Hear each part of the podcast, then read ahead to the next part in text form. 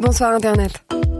Bienvenue dans Besoin de rien, envie de droit, le podcast de Binge Audio qui voit du droit partout, mais qui sait qu'il n'est pas nécessaire de parler latin pour comprendre ce qui se joue. Je suis Clara Kane sur Internet et Clara Benjamin au barreau de Paris, et je suis avocate en droit de la propriété intellectuelle. Avec moi aujourd'hui Mathieu Gaillet, salut. Salut Clara.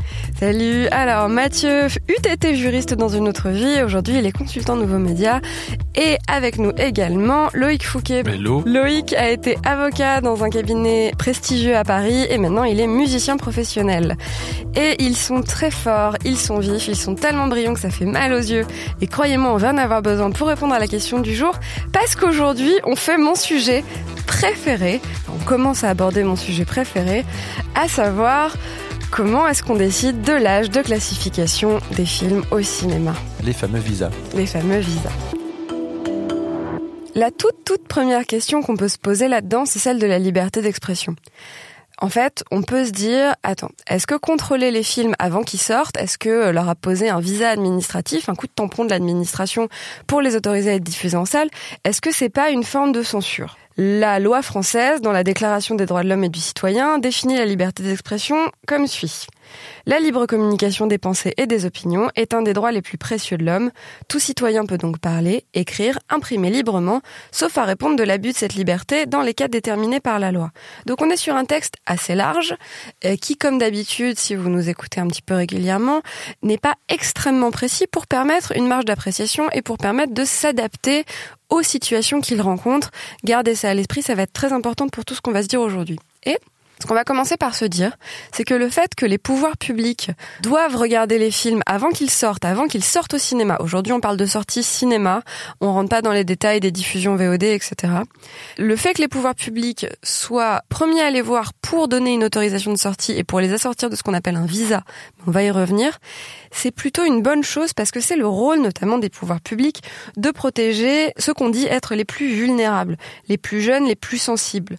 Donc ce n'est pas une mesure de censure à notre sens, et on est assez, assez persuadé, assez tranquille avec ça, c'est pas une mesure de censure que de dire que il doit y avoir indiqué sur les films que vous allez voir au cinéma si ceux-ci sont appropriés pour tout public, pour des gens de plus de 12 ans, pour des gens de plus de 16 ans et pour des gens de plus de 18 ans. C'est assez important de commencer par ça. Et donc ensuite, comme on a commencé à l'esquisser, pour avoir le droit de sortir au cinéma, de sortir dans une salle de cinéma, le film doit avoir un visa. Qu'est-ce que c'est un visa? Eh bien, le visa, c'est l'autorisation administrative d'exploiter le film, français ou étranger, sur le territoire de la République. Et on revient juste après sur qui est-ce qui donne ce visa? Pour le petit point histoire rigolo et mignon, dans les premiers textes, on prévoyait que le cinématographe, dont le brevet a été déposé à la toute fin du 19e siècle, était un spectacle de curiosité, donc qu'il échappait au régime qu'on appliquait à la presse et aux livres de contrôle préalable de la publication. Euh, à ce moment-là, on avait juste besoin d'une autorisation du maire.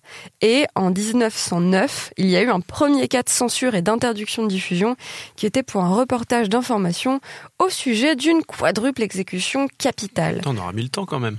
Ouais. Entre 1895 le brevet et 1909 euh, Ça veut dire que pendant censure, c'est 14 ans, un âge béni de la liberté, l'âge d'or.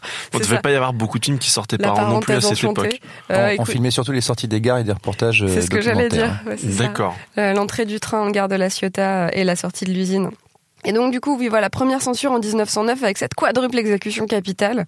Et en 1946 a été créée la commission de classification, mais on va largement y revenir. Mais avant ça, Mathieu, est-ce que tu commences à nous raconter un petit peu des, Petite anecdote. des petites aventures Oui, et des Euh, anecdotes Oui. Pas, pas si petite, c'est juste pour vous expliquer qu'effectivement, euh, quand on sort un film en France, il nous faut un visa, ça permet une euh, exploitation dans les salles, euh, et, etc. Ça touche tout le monde, y compris les blockbusters américains, mais aussi les films d'auteur. Et une affaire assez connue, c'est en, 60 en 1962, euh, Jacques Rivette, qui à l'époque voulait donc réaliser La Religieuse, qui est un, un récit adapté de, de Diderot, qui est un récit un peu sulfureux, qui se passe dans un couvent, etc., euh, avait été entre, entre guillemets censuré. Ouais. Euh, alors pas, c'est pas une, c'était pas une vraie censure, mais en fait, ce qui, ce qui était, euh, ce qui était fou, et il faut bien se, se remettre dans le contexte de l'époque, parce que tout à l'heure on abordera des, des films beaucoup plus récents. On est avant mai 68, hein. Voilà. Donc, Et- 1962. Et la religieuse, le, le CNC pour le coup, qui euh, dès les étapes, les aides au développement à l'écriture, lui avait dit attention Jacques, ton récit risque de ne pas avoir de visa parce qu'il est trop sulfureux, trop polémique, etc. Et à l'époque, il y avait déjà des asso- associations religieuses et des hommes politiques qui avaient un peu levé la contestation. Le film a connu beaucoup beaucoup de problèmes de, production, mais tout ça pour résumer que euh, effectivement il avait été plus ou moins interdit de visa euh, à la fin de sa production, et c'est par le passage au Festival de Cannes et tout, tout le côté un peu euh, promotion que finalement le ministre de la Culture de l'époque avait fini par lui délivrer un visa et que le film a quand même fait 3 millions d'entrées. Euh, mais c'était déjà à l'époque un critère très important et aujourd'hui c'est encore le cas, c'est que euh, on en parlera tout à l'heure, un moins de 16 ans, un moins de 18 ans, ça a un impact sur la sortie, mais je ne spoil pas la suite. No spoiler. Et alors, donc tu nous as rapidement abordé euh, le CNC. Et le CNC est donc l'organisme dont une des sous-sections attribue ces fameux visas. Mais tout d'abord, Loïc, qu'est-ce que c'est donc que le CNC Alors le CNC, c'est le Centre national du cinéma et de l'image animée qui a été créé en 1946. Euh, au début, c'était une agence euh, indépendante et puis euh, en 1959, André Malraux, alors ministre de la Culture, le rattache euh, au ministère de la Culture. A- qu'est-ce qu'il fait le CNC alors il a plusieurs plusieurs fonctions, plusieurs missions, euh, six précisément qui sont listées par l'article L111.2 du Code du cinéma et de l'image animée. Donc c'est vraiment une pierre une pierre angulaire du, du régime du droit du cinéma. C'est tout d'abord euh, la réglementation du cinéma. Mhm. On a également le soutien à l'économie du cinéma, de l'audiovisuel, du multimédia. Donc, euh, le CNC va pouvoir attribuer des subventions. Il perçoit une partie euh, de l'argent qui est collecté via des taxes. euh, par- On se fera sûrement un, un petit épisode, enfin même un très gros épisode sur le sur l'exception culturelle française et où on développera tout ça. Voilà, donc c'est un, système qui est assez alambiqué, mais qui permet de soutenir euh, financièrement l'économie du, du cinéma, de l'audiovisuel. Euh, le CNC est également chargé de la promotion du cinéma et de l'audiovisuel et de leur diffusion auprès de tous les publics, euh, de la protection, de la diffusion du patrimoine cinématographique, donc euh, avec des partenariats notamment avec euh, l'INA. Le CNC est aussi chargé des actions européennes et internationales, donc ça va être euh, de la représentation auprès des instances, euh, ce qu'on peut appeler euh, du lobbying, hein, grossièrement parlant. Et last but not least, Et last but not least, la but not least, ah, c'est trop tôt pour faire de l'anglais. Ah là là. Par contre, voilà, on a, je sais pas si on aura du latin. En tout cas, l'anglais ce matin, ça, ça va pas passer, je pense.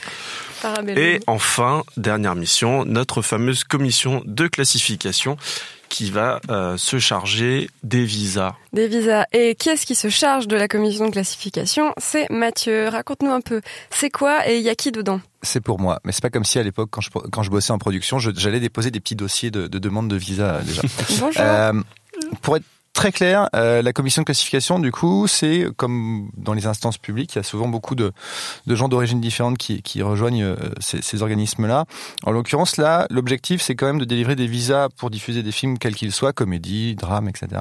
Donc, euh, le CNC fait à peu près bien les choses. Pour résumer, tout film français euh, ou étranger, court ou long métrage, euh, documentaire, etc., quel que soit le type, même les bandes annonces doivent, dès qu'elles sont en projection publique, avoir un visa. Oui, alors très passe. important, c'est absolument tout, c'est-à-dire les bandes annonces, euh, les courts métrages, euh, Les affiches, les, les affiches. c'est une question. Non, non. Non, pas Non. les affiches. Mais par contre, vraiment, ça va de ça va de Blanche Neige jusqu'à Cannibal Holocaust. Voilà, C'est-à-dire que c'est ça. même Et les cours et les voilà, toute forme de, de toute forme de projection publique est assujettie à un visa. voilà, c'est ça. Je vais je vais dire en préambule tout de suite que euh, on s'est posé la question pour les films Netflix, euh, on passe le côté chronologie des médias, réécouter le premier épisode de ce Mhm. Le podcast. mieux, le meilleur.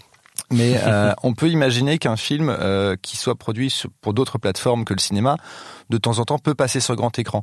Et il y a quand même des exceptions euh, où le film peut être projeté sans visa. C'est notamment tout ce qui est projection privée, gratuite, etc. Ça explique pourquoi Roma, notamment, était présenté au Festival Lumière. Euh, Netflix n'est pas évidemment passé par la case du CNC du visa, auquel cas il se serait confronté euh, au, euh, à l'industrie entière qui aurait peut-être pousser un petit C'est ça. Et il y a aussi des de questions de visa euh, temporaire, notamment Et de pour. visa temporaire. Ça a été le cas pour Okja. Enfin bon, bref. Euh, Voilà. Autre y a deux, épisode. trois, deux, trois petites exceptions comme ça, donc faut bien, faut, faut bien se poser la question. À partir du moment où on va en cinéma, on, on a un visa. Euh, et la, com- la commission euh, de classification, pardon, par un décret de- du 23 février 90, elle est constituée en fait de commissions qui vont étudier euh, chaque film. Donc c'est des commissions qui se réunissent au CNC, euh, qui regardent deux trois pro- deux trois films en même temps. On peut se dire que c'est assez cool euh, et qui prennent qui, qui, qui prennent des décisions, enfin qui proposent euh, des visas et ensuite euh, elles passent potentiellement en assemblée plénière. Et c'est l'assemblée plénière qui va, euh, on en reviendra tout à l'heure, mais qui peut, dessus. qui peut finaliser tout ça. Ah oui, je vais qui- passer un petit message. Excuse-moi, je te coupe. Je rêve de faire partie de la commission de classification.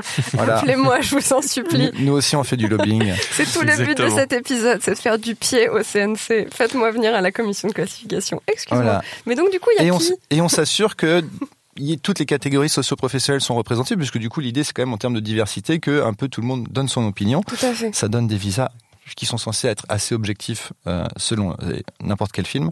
Donc on a des gens de l'administration, des ministères, de la justice, de l'éducation nationale, des gens qui viennent euh, des familles, hein, euh, familles tout- toutes, Des représentants des associations de famille. et de jeunesse aussi. Et de jeunesse. On a, on a des, des jeunes qui viennent donner leurs avis. On a évidemment des professionnels du cinéma aussi.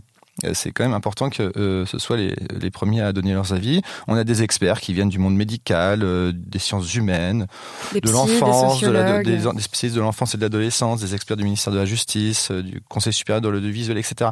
Je vous passe un peu toutes les catégories. C'est disponible sur le site du CNC. C'est très bien documenté. Vous avez aussi toutes les anciennes décisions de, de- de la commission de classification. En tout cas, tout ça pour vous dire que le panel de gens qui décident des visas représente à peu près tout le monde. Et puis ils sont, ils sont nombreux. Et ça, c'est pas mal. Ouais, Et ils sont très nombreux. Il y a beaucoup de sous-commissions, etc.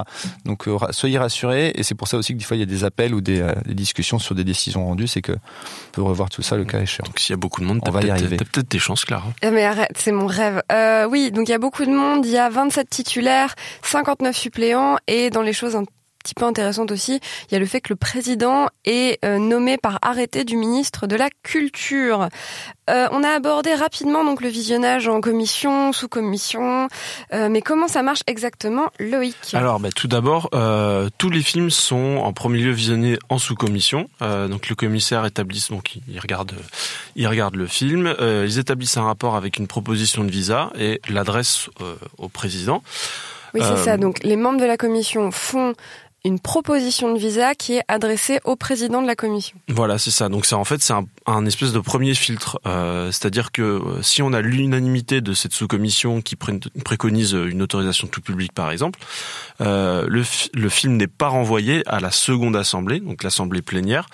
Euh, et à l'inverse, dès qu'on a un des commissaires qui propose une mesure restrictive, donc l'œuvre elle, elle, elle va être, elle va passer en, assemblée Une plénière. mesure restrictive, on va y revenir, Voilà. mais c'est tout ce qui n'est pas tout public. Voilà. Donc euh, cette fameuse assemblée plénière, elle va se réunir deux fois par semaine pour procéder au visionnage euh, des films. Euh, elle euh, le regarde en moyenne deux par par séance.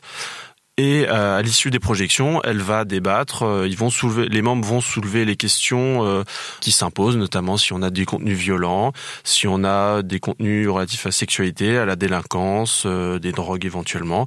Et puis les commissaires procèdent à un premier vote à main levée. Si celui-ci est unanime, le visa est adopté. Enfin, en tout cas, il est proposé au ministre. Et sinon, on a un nouveau vote euh, à bulletin secret et euh, la décision est prise à la majorité simple. Voilà, parce que ce qu'il faut bien comprendre, c'est que c'est pas la commission de classification qui prend la décision toute seule. En fait, la commission de classification va faire une proposition de classification au ministre de la Culture, enfin au ministre chargé euh, de la Culture, et qui va être donc l'institution qui va rendre la décision finale de quelle va être la classification. On les détaille tous juste après.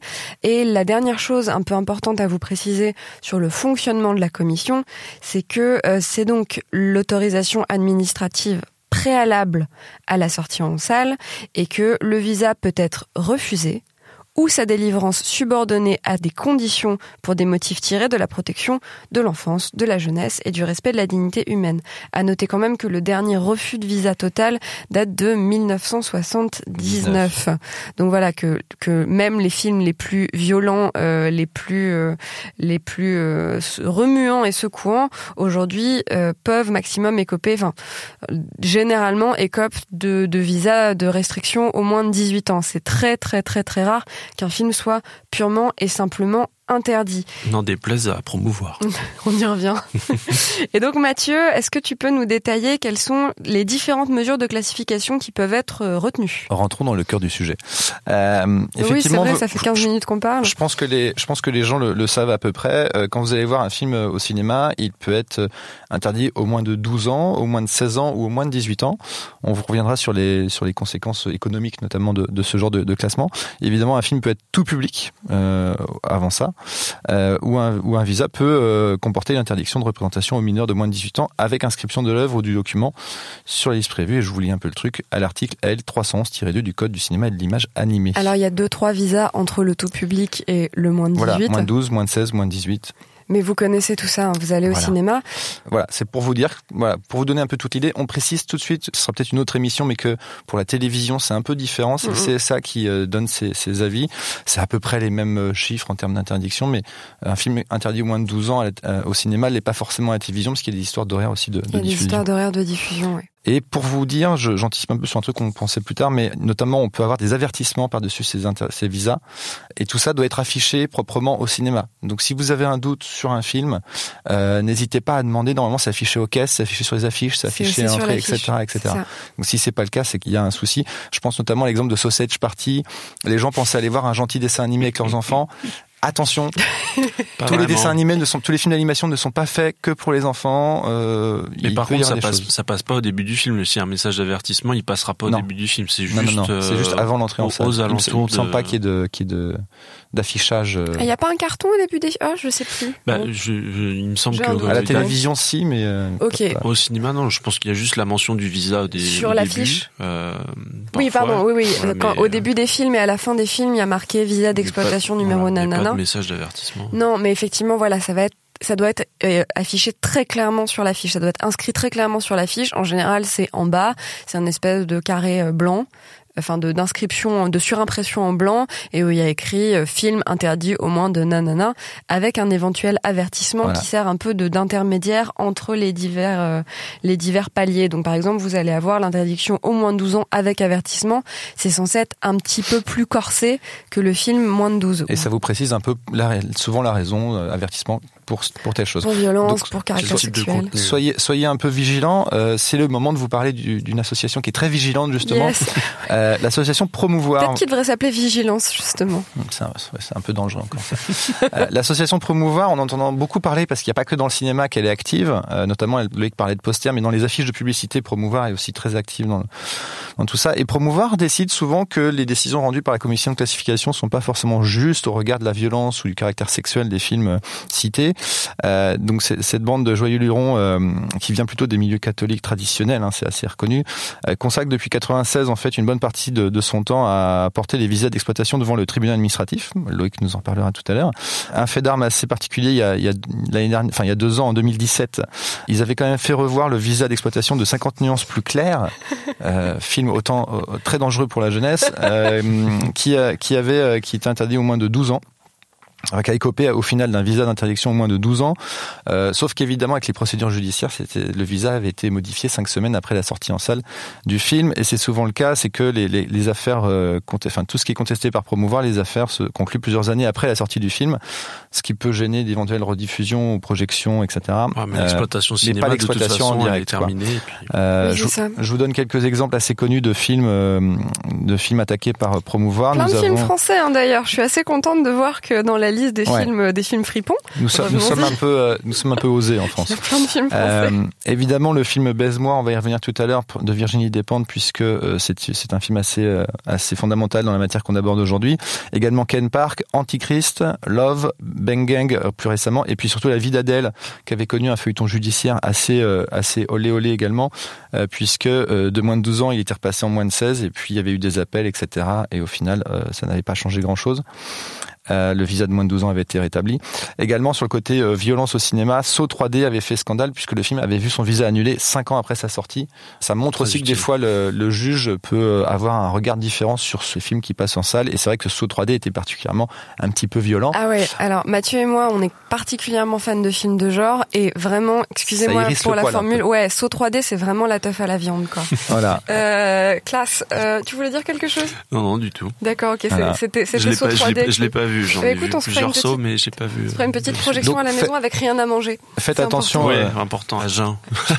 Donc faites oh attention à l'affichage, en tout cas en salle. Tout ça pour vous dire que ça doit être clairement affiché et euh, intéressez-vous à ça quand vous allez réserver une séance pour un film, si vous y allez éventuellement avec du jeune public. Oui, tout à fait, parce que tout ça est pas fait pour vous embêter. Et encore une fois, nous, on est plutôt des fans de films d'horreur, mais tout ça est vraiment fait pour que le spectateur, pour que le public sache ce qu'il va voir. On peut avoir des films qui font un peu peur et qui vont juste être un petit peu, un petit peu graphiques avec une petite gerbe de sang, et on peut avoir très envie de se faire un petit frisson avec ça, mais pas forcément de voir quelque chose d'extrêmement remuant, d'extrêmement graphique avec euh, des choses qui font très très peur et qui sont très très violentes ou très très sexuelles ou plein de choses comme ça. Donc tout ça n'est pas fait pour pour vous embêter et on n'est pas là pour vous faire la morale, mais l'idée c'est quand même que ces, ces visas, en général, ils sont pas attribués n'importe comment. On a bien vu que les, les membres de la commission de classification, ils sont pas là pour être une autorité de censure. C'est vraiment une idée de protéger et d'avertir des gens qui auraient pas envie de s'exposer à ça ou des gens qui voudraient emmener leurs enfants voir euh, un chouette film d'animation qui s'appelle Sausage Party et qui ne savent pas que ça va être un petit peu osé. Euh, d'ailleurs, ils ont une ils ont une appréciation qui est généralement un peu plus euh, libérale, on va dire que les que les juges qui ont plus tendance à, à se laisser convaincre par les argumentaires. et on a, on a vu que les, la commission de classification était vraiment constituée de gens de la société civile en partie, un peu de l'administration et un peu des professionnels. Donc on peut penser qu'au final, c'est des décisions encore une fois assez euh, objectives. Oui, c'est ça. C'est pas une bande, c'est pas une bande d'odieux, euh, d'odieux censeurs euh, qui sont là pour faire interdire les films. Vraiment, c'est pas l'idée. Donc les, quand vous avez un moins de 16 sur un film, en général, c'est assez justifié. Et ça dépend aussi du contexte de l'époque. je vous parlais de la religieuse, tout à l'heure. C'est pareil, Godard avait vu un de ses films carrément censuré, mais il traitait de la guerre d'Algérie au, début des années 60. Il y avait eu, ça serait très contestable évidemment, mais on pourrait essayer d'imaginer quel type de film aujourd'hui serait interdit. Évidemment aujourd'hui, on essaie un peu plus de, laisser un peu le champ libre de l'exploitation, même pour, pour des œuvres un peu dures euh, pour le public. C'est ça. Et donc, juste pour finir un petit peu là-dessus, et après on passe à comment se détermine la catégorie d'âge. Le dernier décret qui a été rendu à ce sujet-là date de, il y a pas très longtemps, il date de février 2017. Et en fait, il dit que désormais, les conditions dans lesquelles peuvent s'appliquer les interdictions, donc là c'est euh, aux mineurs, euh, l'idée c'est euh, prendre en compte de nouveaux éléments d'appréciation, en l'occurrence le parti pris esthétique, le procédé narratif du film, qui permet de, de vraiment de, juger le film. Donc il n'y a pas des critères objectifs comme un peu peut y avoir aux États-Unis. L'idée c'est pas de dire s'il y a un téton c'est moins de 16, s'il y a deux tétons c'est moins de 18, s'il y a une gerbe de sang c'est moins de 12, s'il y a euh, trois fois euh, fuck euh, on passe en rated R ou des choses comme ça. Tout ça, toute l'appréciation est basée sur des critères un peu souples qui permet justement de l'adapter à son époque, à son public et à la réalité de ce qu'on voit, n'est-ce pas Loïc? Absolument. Bah en fait, euh, le cadre général dans lequel euh, la classification va s'effectuer ne, ne, renvoie pas, pour euh, concernant le contrôle, à une méthodologie, à une grille d'évaluation fixe qui permettrait d'évaluer directement la tranche d'âge pour laquelle une œuvre euh, est approprié. Donc on n'a pas une espèce de petite grille avec des croix à cocher. Est-ce qu'on a tel, voilà, est-ce qu'on a tel élément choquant? Est-ce que euh, est-ce qu'on voit un téton? Est-ce qu'on voit de la drogue? Est-ce qu'on voit une cigarette? Non, on n'a pas tout ça. On n'a pas de critères précis, à l'exception de certaines interdictions. Euh, bah, voilà pour le, tout ce qui est sexualité non simulée voilà donc tout ce qui est interdit au moins de 18 ans donc finalement, on a, on, on laisse part euh, à une, à, la subjectivité de, des membres. Voilà, et le but c'est de faire une balance entre la nécessaire protection du public et la liberté de création et la liberté des cinéastes. Donc encore une fois, le but de ces visas c'est pas euh, absolument d'être une odieuse censure, c'est vraiment de vous tenir au courant, même pas de vous prévenir, voilà, de vous tenir au courant de ce que vous allez voir. Et si vous pouvez emmener votre petit cousin Barnabé pour voir ce chouette film d'animation qui a l'air très rigolo et qui est effectivement très rigolo, mais qui n'est pas pour Barnabé, qui a moins de 6 ans pour moi. Je sais pas pourquoi Barnabé, tout le monde me regarde consterné, parce que Barnabé, ça a l'air d'être un tout petit garçon. Voilà. C'est mignon, Barnabé. C'est très mignon, Barnabé. C'est très 2010. Euh, pourquoi tu fais le geste qu'on rame Ouais, c'est ça. Ok, on enchaîne. Ça va. On va hyper vite aujourd'hui. On a le droit de parler de Barnabé. Et donc, est-ce qu'on a fini sur comment est-ce qu'on détermine les catégories d'âge? Bah, Écoute, on peut peut-être conclure en disant qu'effectivement, comme le disait Mathieu, c'est euh, une question de contexte et donc on replace euh, les scènes, les événements dans la logique de, de la narration, du parti pré-artistique et puis bah, du contexte sociétal, des, des, des questions sensibles à un moment donné. Et tout ça va permettre à la commission de proposer, euh, de proposer un visa et éventuellement de mettre en, en place des mesures restrictives. Et alors Des visas restrictifs. Des visas restrictifs. Et l'idée, c'est de dire à ce stade que ces visas restrictifs ont des conséquences, et notamment quand il s'agit de visas très restrictifs. Soyons réalistes, Là, on parle pas exclusivement de droit, parce que bon, effectivement, si votre film il est classé X, on va y revenir après sur la distinction entre, on l'a déjà un peu abordé, mais la distinction entre le moins de 18 et le classé X. Si votre film est classé X, bon, ok, il a une une TVA différente, il peut pas être diffusé dans les cinémas normaux, euh, il doit être diffusé dans les salles spécialisées, bon. Mais l'idée, c'est qu'un film moins de 16, voire moins de 18, et donc moins de 18 sans la classification X, c'est un peu différent, j'y reviens juste après, ce film-là, il va quand même avoir du mal à trouver son public, il va avoir du mal à se frayer jusqu'à vos petits yeux. il va faire peur aux exploitants. Et il va faire peur aux exploitants, c'est-à-dire que, alors les exploitants, donc c'est les salles de cinéma, pour faire très simple. Euh, il y a effectivement plusieurs groupes euh, de d'exploitants. Alors je je voudrais pas dire de bêtises, mais bon, donc plusieurs groupes d'exploitants. Les exploitants, c'est par exemple euh, Pathé Gaumont ou UGC ou MK2 ou CGR, et il y a plusieurs groupes qui décident qu'ils ne veulent pas projeter de films euh, moins de 16 ou moins de 18, alors moins de 18 c'est encore pire, euh, ou alors qu'ils vont les projeter que dans certaines salles parce que ça pourrait causer des troubles. On se rappelle de la large couverture médiatique des quelques incidents sur les films. Euh, sur des films qui sont pas forcément, qui n'ont pas forcément des visas très élevés. Il y plutôt des moins Déjà, de 12. un film de genre, par exemple, peut exciter certains, certains, publics qui va renverser la salle.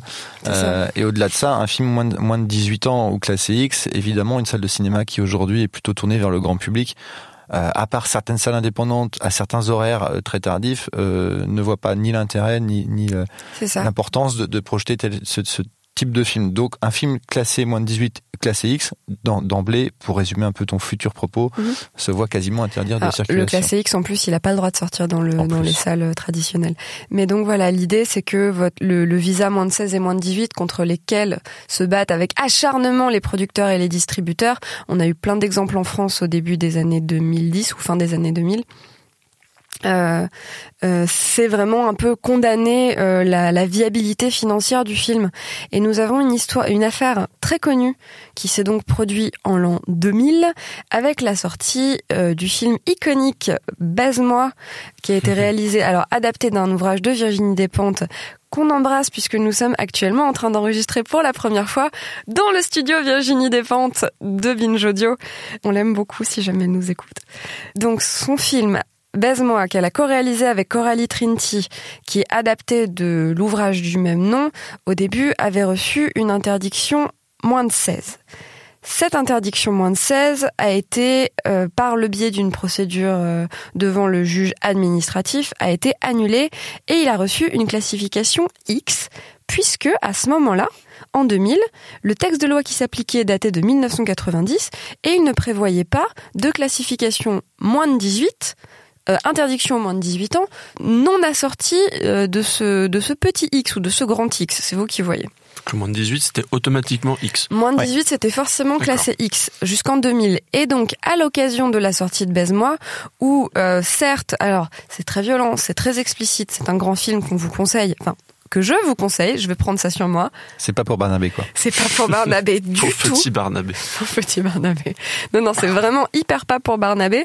Donc l'idée, voilà, encore une fois, le, le, visa il est là pour vous protéger, mais à cette époque-là, en l'an 2000, il n'y avait pas d'intermédiaire entre le moins de 16 qui semblait pas tout à fait approprié, je sais pas ce que j'en pense, mais bon, et le classé X. Et donc c'est à l'occasion du film Baise-moi que la loi a été changée et qu'on a réintroduit un visa moins de 18, interdiction moins de 18 ans, non classé X, et qui s'applique aux œuvres, attention plus belle formule du monde, objectivement euh, pornographiques mais subjectivement artistiques. Magnifique. J'adore. Je vais me faire tatouer ça quelque part. Euh, non, non. Quelque part, ouais. Non. Ça, c'est moins de 18, ça. C'est une émission euh, classée moins de 16 ans. Maman, je te jure, c'est pas vrai. Euh, mais c'est une très très jolie phrase, euh, comme quoi le, les juges peuvent, ou les juges ou les législateurs peuvent parfois faire preuve d'un lyrisme insoupçonné. Et euh, dans les autres exemples de la France, parce qu'effectivement la France a un petit euh, une petite prédisposition, une petite passion pour les films qui gratouillent un peu. Euh, des réalisateurs comme euh, Gaspard Noé ou comme euh, euh, Pascal Logier sont régulièrement euh, mis mis à mal devant la commission de classification et doivent un peu se battre pour réussir à, à avoir des visas pas trop restrictifs sur leurs films. Et l'idée, c'est donc que le fait qu'on ait rétabli le moins de 18 permet à toute une partie de la production de cinéma qui est effectivement passablement explicite, de pouvoir quand même être diffusé dans des vraies salles et de ne pas écoper directement de cette classification X. C'est assez heureux. Euh, Loïc, est-ce que pour finir, tu nous expliquerais pas un peu comment est-ce qu'on fait pour contester un visa quand il nous semble pas tout à fait euh, approprié? Absolument. Bon, euh, on a déjà parlé de promouvoir nos, joyeux amis qui ont fait de leur cheval de bataille d'obtenir l'annulation de, visa lorsqu'ils jugent un film trop pas convenant. Mais on peut se poser la question sur quelle base juridique ils opèrent et selon quelle procédure. Donc, on l'a dit, les visas sont délivrés par le ministère de la Culture et de la Communication sur avis de la Commission de classification. Donc c'est un acte administratif unilatéral, euh, il n'implique pas d'autres parties, c'est pas un contrat, et c'est donc de la compétence du juge administratif. Pour, pour rappeler, en France, on a deux, euh, deux ordres, ordres juridictionnels. On a l'ordre civil pour tout ce qui est euh, problématique euh, d'ordre de droit privé, euh, qui les implique gens, les, les, voilà, les individus entre eux et les, les, professionnels, donc les personnes privées, et on a l'ordre administratif pour tout ce qui est du contentieux avec l'administration et les personnes publiques. Entre l'administration ou entre les gens et l'administration Oui, bien sûr, bien sûr, avec euh, les, les, individus et l'administration. Le petit reste de, également. de droit administratif. Voilà, donc là on est sur la compétence du juge administratif. Donc euh, une association comme Promouvoir, pour qu'elle puisse euh, agir, il faut qu'elle ait un intérêt à agir. Et euh, une association, pour qu'elle ait intérêt, intérêt à agir, il faut qu'elle agisse conformément à son objet social et donc la défense de l'intérêt général. Donc oui, si vous regardez ça. les statuts de, de, Promouvoir, vous allez voir marqué dedans protection de la jeunesse vis-à-vis -vis des œuvres cinématographiques. C'est ça, techniquement, Promouvoir n'aurait pas sa place, par exemple, dans un procès pour, je vais dire absolument n'importe quoi, pour, pour des maltraitances aux animaux. Voilà, a priori, voilà, a priori c'est pas dans leur objet voilà. Peut-être dans, des films. Peut-être dans des films. Peut-être dans des films. Mais, euh, effectivement, pour voilà. qu'une association, vous entendez souvent dans la presse qu'une association participe à un procès, il faut que ça corresponde à euh, ce qu'elle se propose de faire dans la société. Voilà, promouvoir, c'est pas 30 millions d'amis, donc chacun défend euh, les intérêts qu'il choisit de, de défendre. Donc l'action en question, c'est tout simplement un recours pour excès de pouvoir. C'est le juge administratif qui va être saisi pour vérifier euh, de la légalité de la décision. Donc généralement, il va, vérifier la légalité externe, donc tout ce qui est vice de forme, problème de compétence, délai, la légalité aussi interne de l'acte. Donc là, est-ce qu'il y a une violation de la loi? Est-ce qu'on a un détournement de pouvoir? Est-ce que la motivation de la décision est justifiée? Et en fait, c'est exactement la même procédure que lorsque un particulier, un individu vient contester la décision euh, d'un maire qui demanderait par exemple une fermeture temporaire. À la différence près que euh, donc jusqu'en 2017, on avait effectivement la procédure habituelle où on passait d'abord par le tribunal administratif, ensuite on avait la possibilité d'aller en appel devant la cour administrative d'appel et enfin de contester une dernière fois la décision devant euh, le Conseil d'État mais on a cherché à simplifier, à écourter cette, cette procédure pour protéger davantage euh, l'exploitation des films. Et donc depuis ce décret du, du 8 février 2017 dont tu parlais, Mhm. mmh. on a l'article R311.2 du Code de justice administrative qui dit que euh, c'est maintenant la Cour administrative d'appel qui est euh, compétente en première et dernière instance pour juger des recours relatifs au visa d'exploitation. Donc, Donc on, voilà, on, c'est à eux qu'on s'adresse directement et c'est eux qui rendent la dernière décision. Exactement. Après, la décision, elle est, on peut la contester devant le Conseil d'État, mais en tout cas, on ne passe plus par le tribunal administratif et euh, on a, on a plus cette, euh, ce, ce double degré de, de juridiction, Oh là comme là on dit. Un double de... Non, ok, prochaine fois, prochaine fois. Le double degré de juridiction. On fera une émission sur l'organisation de la justice. Non. C'est pas super Ouh. intéressant, non. Tu sais quoi, ça peut être un super défi de se dire on fait un épisode hyper cool sur l'organisation de la justice. Ce sera tout public. Ça serait- tout public. Il sera rated euh, tout public, absolument. Donc voilà, avant on avait ce double degré de juridiction, effectivement des contentieux qui prenaient beaucoup de temps, euh, même quand ils passaient en, même quand ils étaient suivis une procédure d'urgence comme le référé, euh, ça prenait beaucoup de temps. Maintenant on essaye d'aller un peu plus vite, d'être plus pragmatique et, euh, et donc le, un des exemples récents c'est effectivement le, le, la procédure de 50 nuances plus claires euh, qui a appliqué euh, Cinq semaines, ouais. voilà, qui a appliqué Au lieu de ans. Voilà, qui a Ouais, appliqué ce texte et qui a cette appliqué procédure. ce texte. Eh bien, écoutez, je crois qu'on a à peu près fait le tour pour cette première euh, première fois pour aborder euh, ce sujet qui me passionne, qui est peut-être mon sujet préféré dans tout le droit. Mmh. Euh, Moi j'ai beaucoup appris. Merci beaucoup. Moi aussi. Et on, et on Mais rappelle que c'est c'est pas du tout le même principe. Enfin, c'est quasiment pas le même principe en télévision et c'est pas du tout le même principe en jeu vidéo.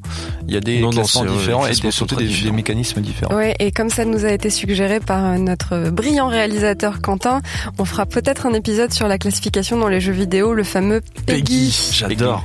Je travaillais Après dessus. Barnabé, Peggy. Tout va bien. Peggy. C'était un jeu Peggy de et mots. Barnabé. C'est le titre de la saison 2 de Besoin de rien, envie de droit. En attendant, pour aujourd'hui, merci de nous avoir suivis pour cet épisode. On se retrouve dans 15 jours. Binge. Hey, it's Danny Pellegrino from Everything Iconic. Ready to upgrade your style game without blowing your budget? Check out Quince. They've got all the good stuff shirts and polos, activewear, and fine leather goods, all at 50 to 80% less than other high end brands. And the best part? They're all about safe, ethical, and responsible manufacturing. Get that luxury vibe without the luxury price tag. Hit up quince.com slash upgrade for free shipping and 365 day returns on your next order. That's quince.com slash upgrade.